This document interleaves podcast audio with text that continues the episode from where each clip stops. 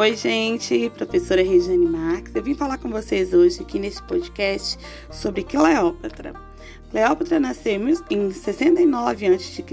em Alexandria, lá no Egito. Ela era conhecida também como Rainha do Nilo. Chegou a ser comparada com a deusa Ísis e com até Afrodite devido à sua importância para aquele povo.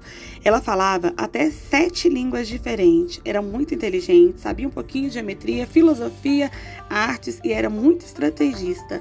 Ela teve quatro maridos e alguns amantes. Um desses amantes, Júlio César, chegou até a fazer uma estátua de ouro para ela em sua homenagem. Ela tinha quatro filhos. E, e, alguns historiadores falam que ela não era tão bonita quanto ela parecia. Então é isso. Um beijo e tchau, tchau!